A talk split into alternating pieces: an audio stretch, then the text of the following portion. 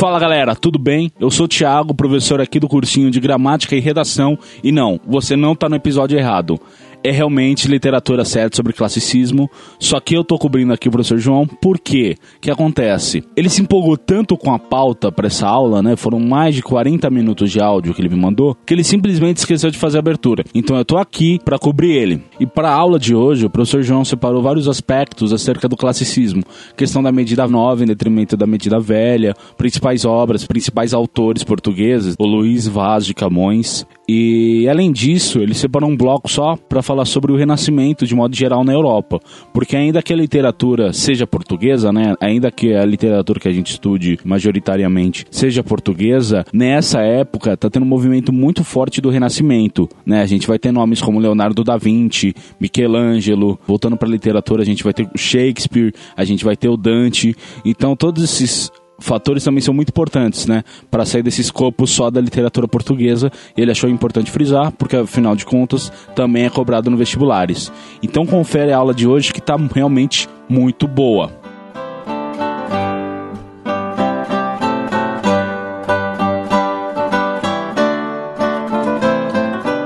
Antes de mais nada, é importante a gente entender o contexto histórico. O contexto histórico do classicismo é muito complexo. É um contexto que é muito trabalhado, por exemplo, nas aulas de história, nas aulas de geografia, nas aulas de filosofia de sociologia. E, e é que é muito também trabalhado também na literatura.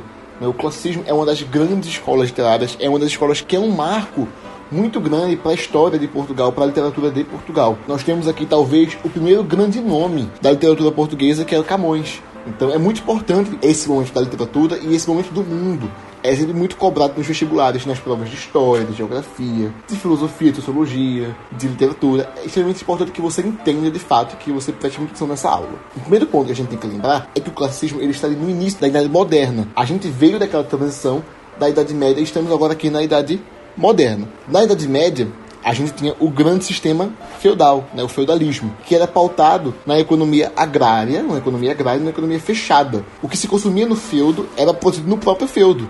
Né? Não existia mercado externo, não existia excedente, não existia comércio, não existia mercado, não existia moeda, não existia cidades. Isso pensando numa, de uma forma muito maior, né? Óbvio que isso existia, mas em uma escala muito menor. O que se predominava de fato era aquela economia de subsistência no próprio feudo. E a sociedade era uma sociedade estamental, né? baseada em estamentos. Nós tínhamos o clero no topo da pirâmide, depois a nobreza e depois os servos. Era uma sociedade que não possibilitava a questão da ascensão social. Já na Idade Moderna, que passou por uma grande fase de transição aí, com as cruzadas, com o renascimento comercial e urbano, com a formação das monarquias nacionais, a economia mercantil, o início do capitalismo, né, o capitalismo mercantil, o que a gente chama de mercantilismo, que é uma economia mais dinâmica, uma economia baseada no comércio, né, no dinheiro, no lucro, nas mercadorias, e nós temos uma sociedade dividida em classes. O primeiro estado, né, a primeira classe, é o rei, é a nobreza.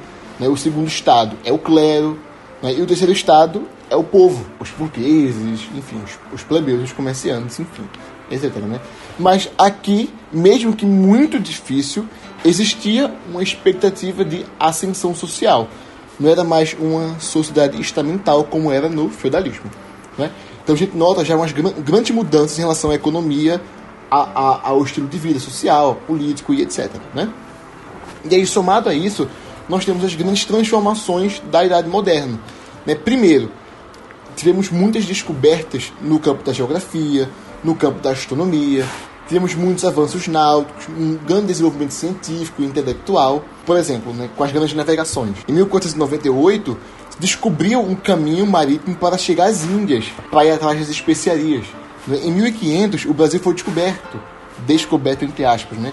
Entre 1507 e 1513, foi descoberto várias regiões ali na África, a região de Goa, por exemplo. Em 1519, 1520, mais ou menos, tiveram grandes viagens de cinco navegações para explorar os mares, os mares mundiais, né? Então, assim, com isso, Lisboa e muitos outros países da Europa, e mais especialmente Lisboa, transformou-se em um importante centro comercial, trazendo até um certo sentimento, sentimento ufânico, de ufanismo, né?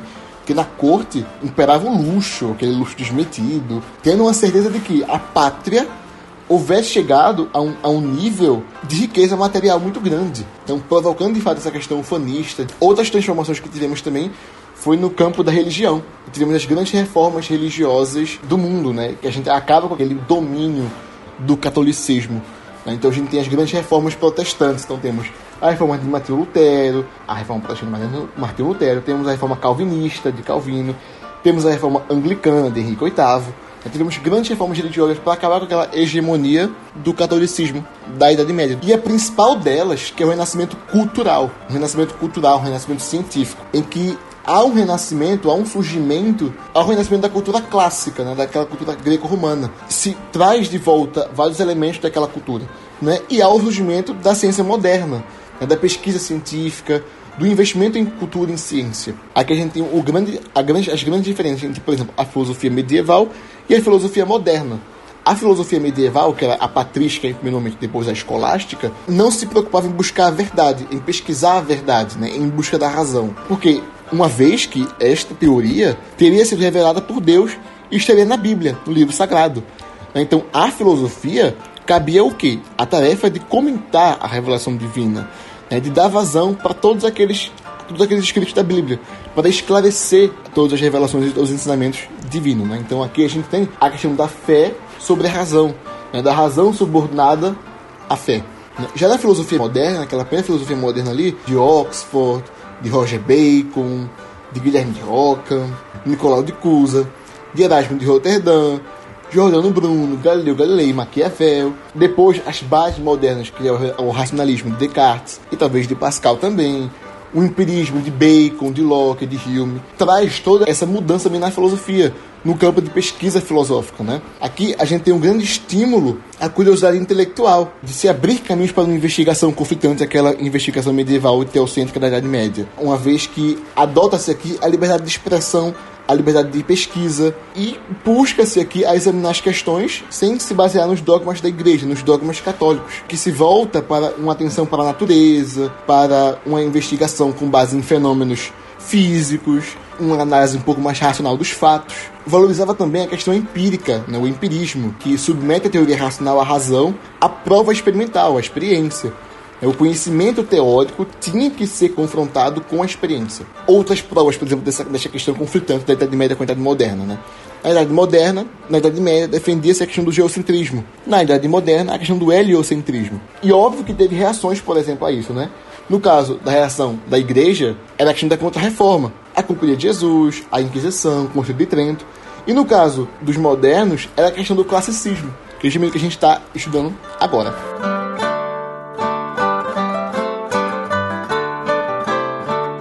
Depois que a gente estudou o contexto histórico, para a gente dar uma olhada nos marcos do classicismo e nas principais características desse movimento literário, né?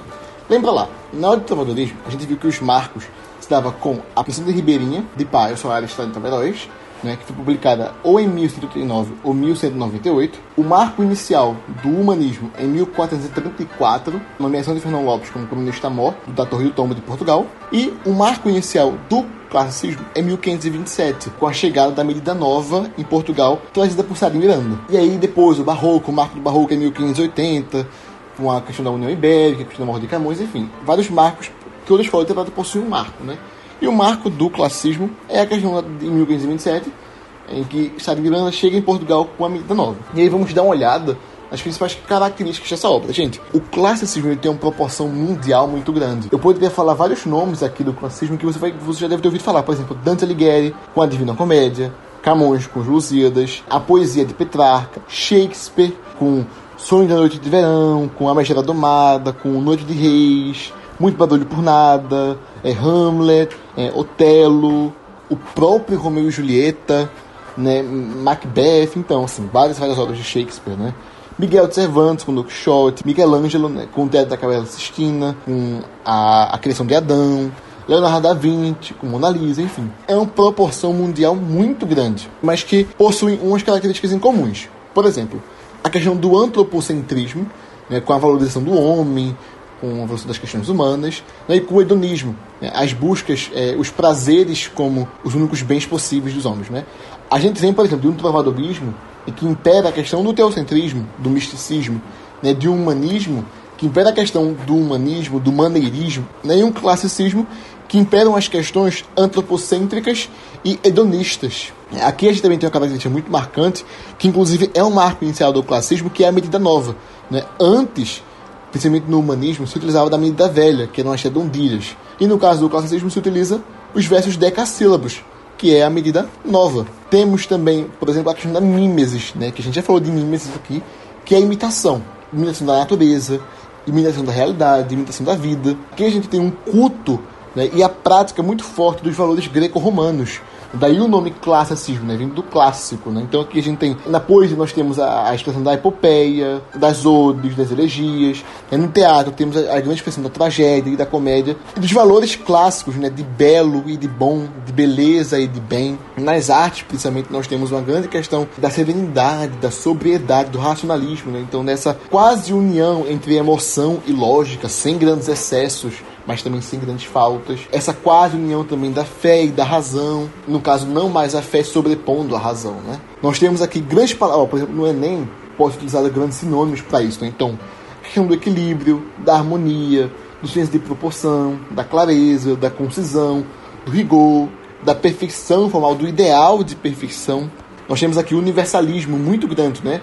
Em que o geral se sobrepõe ao particular, em que o todo se sobrepõe às partes mas que muitas vezes se confunde com o idealismo, né?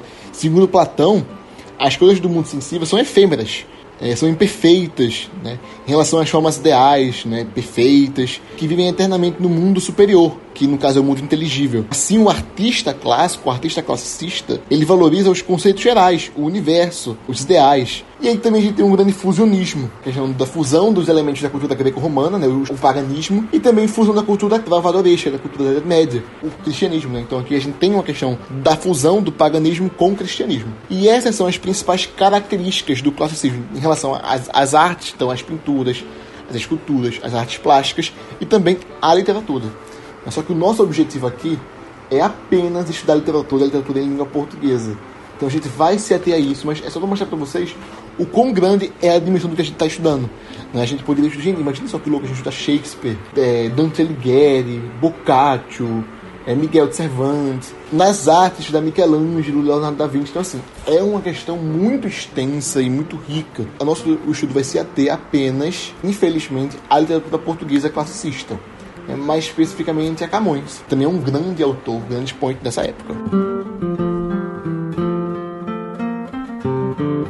Agora, antes de começar de fato a estudar a literatura portuguesa no classicismo, vamos fazer um panorama geral dessa literatura, né? O primeiro autor é Sá Miranda, ele inaugura o classicismo em 1527, né? ele traz da Itália a medida nova, que são os versos decassílabos, né? Agora, uma coisa que vale frisar aqui: não abandona-se as redondilhas, né? que, são a, que é a medida velha, mas inaugura-se uma nova medida, né? traz, chega-se uma nova medida. E em 1527 também temos aí a publicação de Os Estrangeiros, que é a primeira comédia da língua portuguesa, que é também uma obra de Sá Miranda. Temos também Antônio Ferreira. Toda a sua obra é basicamente póstuma, né? É publicada depois que ele morre. Né?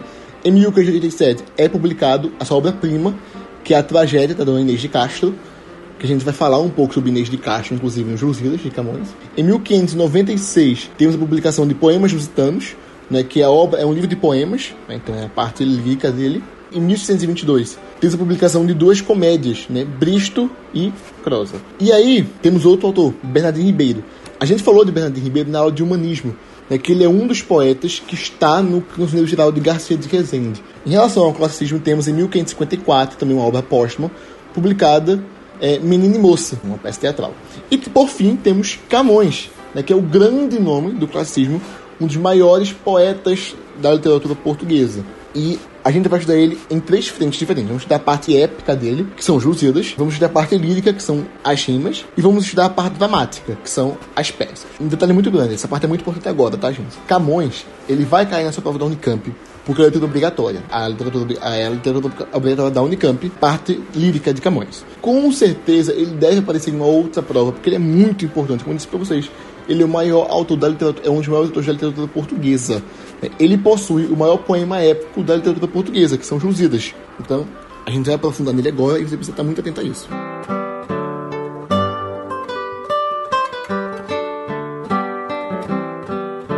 Então agora vamos começar de fato a estudar Camões. Né?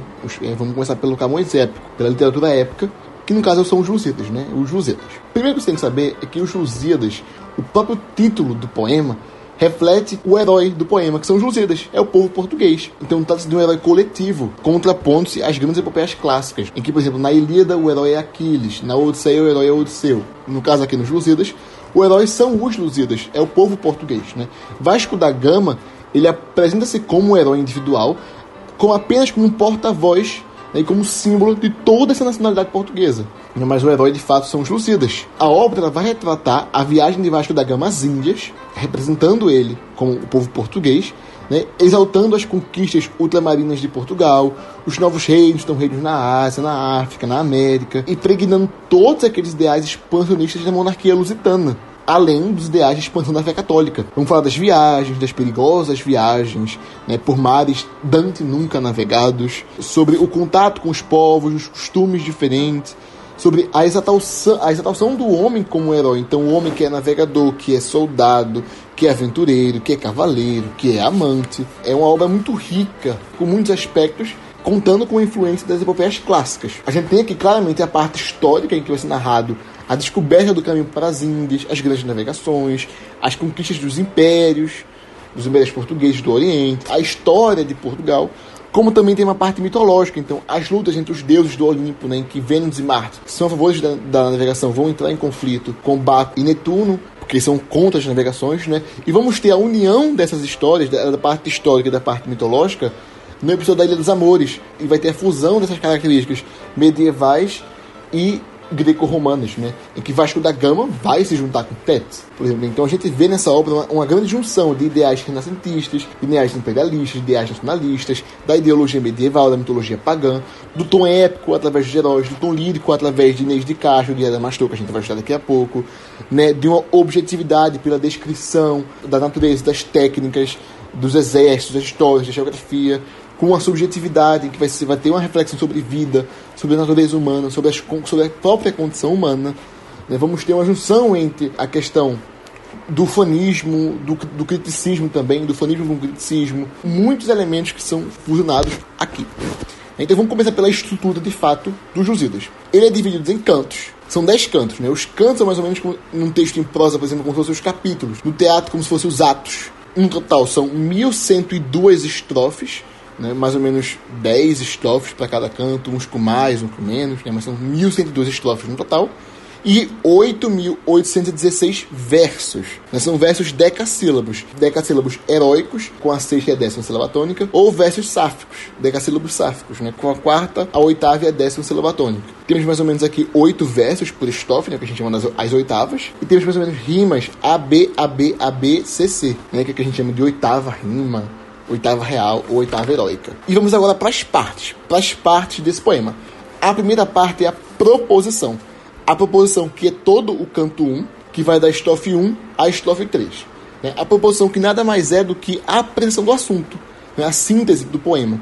No caso, na segunda estrofe, que está do, mais ou menos dos versos 9 ao verso 16, ele acrescenta que ele vai cantar as memórias dos reis portugueses que expandiram as fronteiras do império, os domínios da fé cristã, combatendo os infiéis maometanos, e vai cantar ainda os heróis da pátria, né, que se imortalizaram pelas obras valorosas. Na terceira estrofe, que vai do verso 17 ao verso 24, com um tom eloquente, ele vai ordenar que sejam esquecidos os heróis da antiguidade. Então, Aquiles, Odisseu, Enéas, esses que são, vão ser superados pelo novo herói, que no caso é o povo português, os Lusíadas.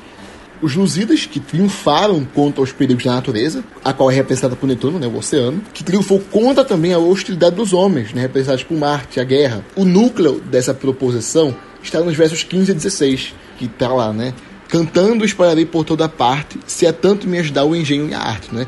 O famoso engenho e a arte de Camões, né? O engenho, que é a questão da concepção, né? Que é a questão da realização. Então ele, ele fala ali que através do engenho e da arte vai cantar os feitos de soldados navegadores ilustres que, partindo das praias de Portugal, enfrentaram mares desconhecidos e, vencendo períodos de guerras, foram além do Ceilão e fundaram o Império Português do Oriente. E nessa proposição, a gente verifica muitas características dos Lusíadas, né? A questão do herói coletivo, né, que é o povo português, e um herói também individual representa esse povo, que no caso é Vasco da Gama, a valorização do homem, que é o antropocentrismo, a sobrevivência do ideal de cruzado, né? Temos aquele ideal de cruzado de expansão da fé cristã, temos a valorização da atividade clássica através da, da, da alusão aos deuses, Temos a questão do nacionalismo, do ufanismo, com essas expedições. E temos uma característica muito grande, que é uma, uma, um grande trabalho da linguagem, uma sintaxe muito rica e muito complexa, utilizando muitos hipérbatos, né? a inversão da ordem direta, é, utilizando muitas traduções subordinadas, por exemplo. Depois da proposição vem a invocação.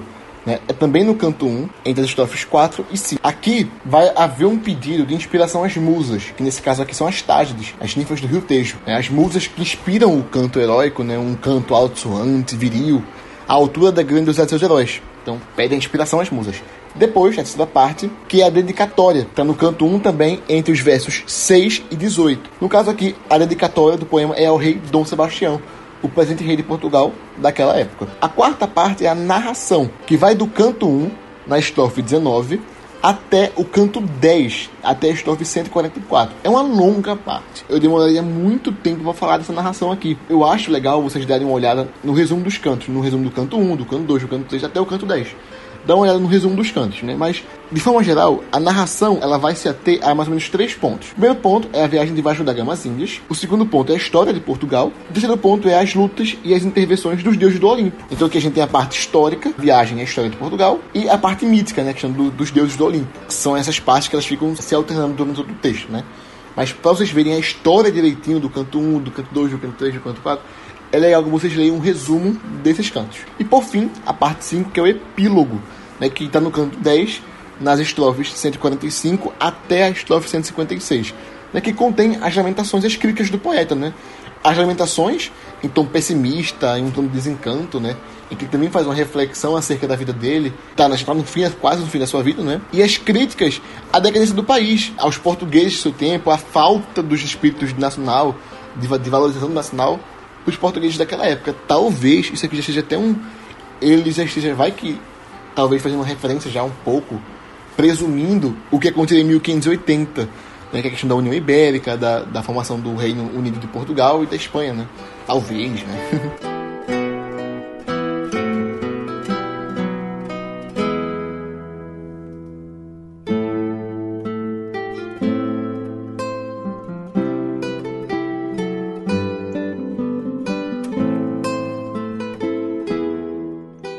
Para que a gente termine a nossa abordagem em relação à parte aos Lusíadas, eu quero comentar com vocês cinco episódios que acontecem durante a etapa da narração. É, como eu disse para vocês, é legal que vocês leiam os resumos dos cantos, mas aqui eu vou ressaltar cinco dos episódios que acontecem durante a narração, que usualmente podem aparecer em provas. É, mas de fato, leiam os resumos do, dos cantos, né? O primeiro episódio que eu quero relatar pra vocês é o episódio do Concílio dos Deuses no Olimpo. Tá no canto 1, entre as estrofes 20 e 41. No caso, esse episódio é uma ação mitológica que relata a disputa entre Vênus e Baco, que tem o propósito de elevar os navegadores à condição de semideuses. É fazer uma clara alegoria, né? Os portugueses, os senhores do amor e da guerra, que são protegidos por Vênus e por Marte, eles triunfam sobre os oceanos. No caso, Netuno e sobre seus adversários no Oriente, no caso Baco, né? Gente, a presença desse maravilhoso paganismo que propicia alguns dos instantes mais inspirados do poema não elida a índole cristã de que Camões reveste a expansão ultramarina. Né? A coexistência do cristianismo e do paganismo, de regentes medievais e espírito clássico, é uma das singularidades do poema e dá uma dimensão de sua grandeza ao harmonizar na alta criação artística com engenho e arte, fontes, raízes e posições ideológicas diversas, quando não opostas. Outro episódio que eu quero relatar com vocês é o episódio de Inês de Castro, que está no canto 3, dos versos 118 ao verso 135. Inês de Castro é um episódio lírico amoroso em Lusíadas, que simboliza a força e a veemência do amor em Portugal. A gente já viu aqui que Fernão Lopes, né, nas crônicas, Garcia de Rezende nas suas poesias, e Antônio Ferreira no, no teatro, já tinha retratado a figura de Inês de Castro, né? Inês Pires de Castro. Que quem era essa moça, né? É uma moça que tinha origem galega, galega portuguesa. A família era uma pequena nobreza, né? E aliada dos castelhanos. Inês de Castro manteve relações com o príncipe Dom Pedro, que é primogênito de Dom Afonso IV, futuro Dom Pedro I, e as relações com ele eram mal vistas. Isso por três motivos, né? Primeiro que o príncipe era casado com Dona Constança e tinha filho legítimo com a rainha. Um outro motivo era que Inês era socialmente inferior a ele. Ela, uma pequena burguesa, ele é um rei. E outra coisa é que ela era estrangeira. Ela e Pedro tinham três filhos. Três filhos. Quando morre a esposa legítima, no caso Dona Constança, impuseram várias noivas para Dom Pedro, que estava viúvo, embora ele alegasse que já teria se casado secretamente com Inês. Seu pai, a corte e o povo temiam que um dos filhos bastardos de Dom Pedro, no caso os filhos que ele tinha com Inês, assumisse o trono, em detrimento do filho que ele tinha legítimo com Dona Constança, que já havia falecido. Por isso, disse que a corte portuguesa mandou matar Inês de Castro. Na verdade, julgou e condenou ela à morte. Julgou e condenou a morte Inês de Castro. Aproveitando a ausência do príncipe, do Dom Pedro I, que foi combater na África, na questão da conquista dos impérios portugueses lá na África. Então, os nobres assassinaram Inês de Castro por razões de Estado. Né? Isso é o que a história registra. O príncipe, quando ficou sabendo que Inês havia morrido, diz né, que ele desenterrou ela, coroou ela como rainha de Portugal, obrigando a corte a beijar a mão dela, dela morta. Daí que vem aquela famosa frase: agora a Inês é morta, né? Que agora a Inês é morta. Além disso, né, quando ele assumiu o trono, como Dom Pedro I de Portugal, disse que ele dedicou-se perversamente à vingança contra todo mundo que teve ali se planejando coisas contra Inês. Outro episódio que eu quero comentar com vocês é o episódio do Velho do Restelo, que está no canto 4, entre as estrofes 94 e a estrofe 104. Quando as naus de Vasco da Gama se despediam do porto de Belém, um ancião, chamado Velho do Restelo, elevando a voz, manifestou sua oposição à viagem às Índias. Ele se opôs àquela navegação até as Índias. A fala dele pode ser interpretada como a sobrevivência da mentalidade feudal, agrária, oposta ao expansionismo e às navegações, que configuravam os interesses da burguesia e da monarquia. Então isso aqui é a expressão rigorosa do conservadorismo. É certo que Camões, mesmo na epopeia que se opõe, que se propõe a exaltar as grandes navegações, dá palavras aos que se opõem também a esse projeto expansionista. O quarto episódio é o episódio do gigante Adamastor, que está no canto 5, entre as estrofes 37 e 60. Esse episódio é o mais rico e mais complexo do poema. Né? Ele possui uma natureza muito simbólica, muito mitológica, e uma natureza muito lírica também. Então é uma mistura muito grande de todos os aspectos dos Lusíadas. No plano histórico, né, nesse plano um pouco mais simbólico, mais mitológico, ele simboliza a superação né, pelos portugueses do meio dos mares tenebrosos, do mar tenebroso. Né? Que eram superstições da Idade Média, superstições medievais, que povoavam ali o Atlântico e o Oceano Índico, né, de monstros e abismos, que esses oceanos possuem essas, essas criaturas malvadas do mar. Adamastor é uma visão, é um espectro, uma alucinação que existe só nas crendices dos portugueses, contra seus próprios medos que os navegadores triunfam. A parte lírica, que é um dos pontos mais altos do poema, retoma dois temas constantes da lírica de Camão. De Camão. Eita, de Camões. A questão do amor impossível e da questão do amante rejeitado, né? No caso, Adamastor, um dos, um dos gigantes filhos da Terra, apaixonou-se pela Nereida Tétis. Né? Não correspondido, tenta tomá-la à força, né? provocando a cólera de Júpiter, que o transforma no Cabo das Tormentas, personificado numa figura monstruosa, lançada nos, nos, confins do Atlântico. E, por fim, o episódio que eu quero retratar com vocês é o episódio da Ilha dos Amores, que está no canto 9, a partir da estrofe 18, até o canto 10, até a estrofe 144.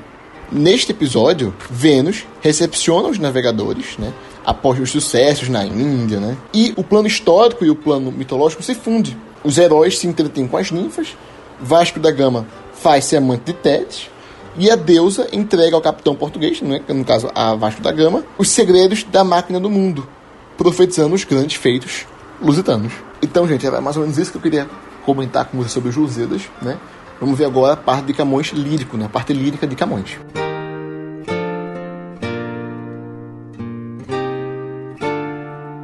Em relação à parte lírica de Camões, se fala sobre duas partes dessa, não é? A primeira que é quando ele utilizava a medida velha, no caso as redondilhas, e a segunda quando ele utilizava a medida nova, então, no caso, os versos decassílabos. O que mais nos interessa é a parte da medida nova, da utilização dos versos decassílabos, né, em que ele utilizou as formas fixas do classicismo, né?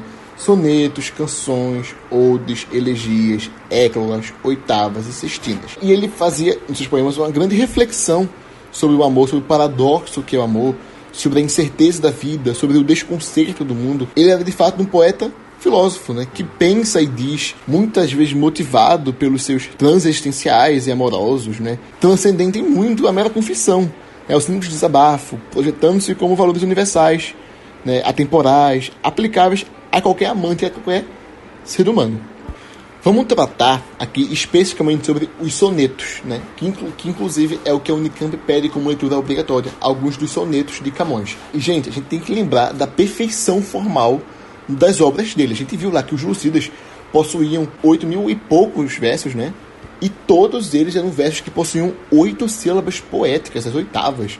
Né? Então a gente tem que levar essa perfeição formal, que não era diferente com os sonetos. Só lembrando daquela parte mais introdutória, né? O soneto é aquele poema formado por 14 versos, né? Em quatro estrofes, sendo duas estrofes com quatro versos, no caso dois quartetos, e as duas últimas com três versos, que são os dois terceiros. E com tais rimas, né? No caso dos quartetos, nós temos rimas A, B, B, A, A, B, B, A.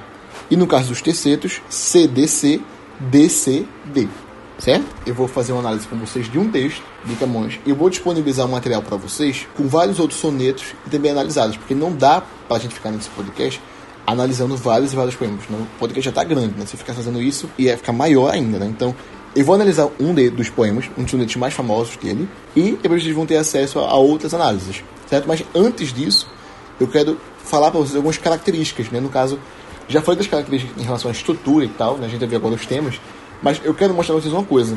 Eu falei para vocês que Camões era um poeta filósofo. E encontra-se muito na, na, obra lírica dele muita referência a Platão. Existem muitas características platônicas que estão em Camões. É o que a gente chama do neoplatonismo. As principais características de Platão que se encontram na obra de, de Camões é a questão da preexistência da alma, da reminiscência e das ideias que o mundo sensível leva ao mundo das ideias. Se você estudou Platão, você com certeza sabe do que, que eu estou falando, né? Eu também vou disponibilizar lá no, no material a relação dessas características platônicas com os sonetos. Aí vocês vão poder entender melhor do que, que eu estou falando aqui. Mas aí agora vamos partir para de fato a análise de um soneto de Camões, de um poema lírico dele, para que vocês possam ter ideia dessas coisas formais e de conteúdo e conteúdos que eu estou falando, as características da lírica dele. O poema que a gente vai analisar aqui é o famoso Amor é um fogo que há sem se ver. Amor é fogo que arde sem se ver. É ferida que dói e não se sente. É um contentamento descontente.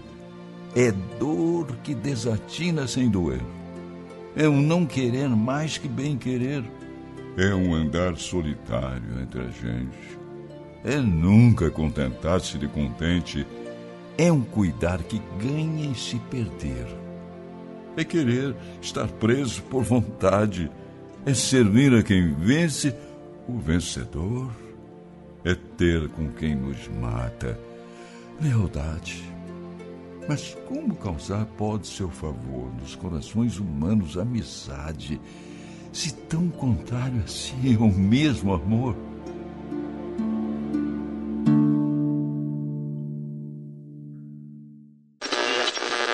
Primeira coisa que eu quero que você perceba é que de fato é um soneto, né? Que possui quatro estrofes, sendo dois quartetos e dois tercetos. E que as rimas é de fato como eu mostrei para vocês, né? São rimas ABBA, ABBA, CDC, DCD. Veja só. Amor é um fogo que arde sem se ver.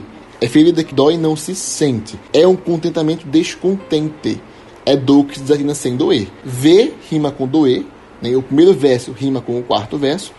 E o segundo terceiro verso rimam entre né? Sente e descontente. Na segunda estrofe temos é um não querer mais que bem querer. É um andar solitário entre a gente. É nunca contentar-se de contente. É um cuidar que ganha em se perder. Então, querer com perder, gente com contente. Na terceira estrofe, é querer estar preso por vontade, é servir a quem vence, o vencedor, é ter com quem nos mata a lealdade. Então, vontade com lealdade e vencedor ali sozinho, né? E depois, mas como causar pode ser o favor nos corações humanos, amizade, se não se tão contrário a si é o mesmo amor. Então, favor e amor e amizade ali sozinho. Os versos são decassílabos, possuem dez sílabas poéticas, e que predominam os decassílabos heróicos, né? no quais a sexta e a décima são sempre tônicas, né? em contraponto aos decassílabos sáficos, né? em que os tônicos são, no caso, o 4, o 8 e o 10. E aí, em termos de tema, de conteúdo, o que é que fala? Né? Primeiramente, essa questão do amor, a contradição que é o amor, o paradoxo que é o amor. Não é uma coisa nova, porque já na antiguidade, né, o amor era visto como uma espécie de cegueira, uma doença da razão, uma enfermidade, de consequências muito desastrosas, né? Então não é um tema amor. Nas cantigas de amor medievais a gente tem essa questão também, né? O amor que passa o sofrimento, a questão da coita de amor, provocada pela desorientação das reações do, do artista diante de sua senhora, sua dona, né? Enfim, era um tema muito recorrente, né? Camões, especificamente, ele busca analisar o amor de uma forma racional. racionalmente, por meio de uma operação de fundo intelectual, racional, valente de raciocínios próximos da lógica formal. Mas, como o amor é um sentimento vago, imensurável, Camões acaba por concluir pela ineficácia de sua análise, né? É, desembocando no paradoxo do último verso. Né? O sentir e o pensar são movimentos antagônicos. Né? O sentir deseja e o, e o pensar limita. E como o poeta não pode separar aquilo que sente daquilo que pensa, o resultado, na prática textual, só pode ser o acúmulo de contradições e paradoxos. Essa ficção contraditória e o jogo de oposições aproxima muito Camões do Barroco, que a gente vai estudar daqui algumas semanas, acho que daqui, daqui duas semanas mais ou menos a gente vai estudar. O que a gente fala que eu chamo maneirismo. Então, gente, assim termina a nossa aula. Eu tentei fazer o máximo que eu pudesse aqui para resumir nesse podcast para não ficar tão longo, mas acho que deu bom pra gente falar um pouco sobre a parte dos Lusíadas, sobre a parte do, do lírico, do gênero lírico, né? Eu espero que vocês vão atrás de mais coisas, né? Leiam lá as apostilas, façam os exercícios, né? Para se aprofundar no tema mesmo.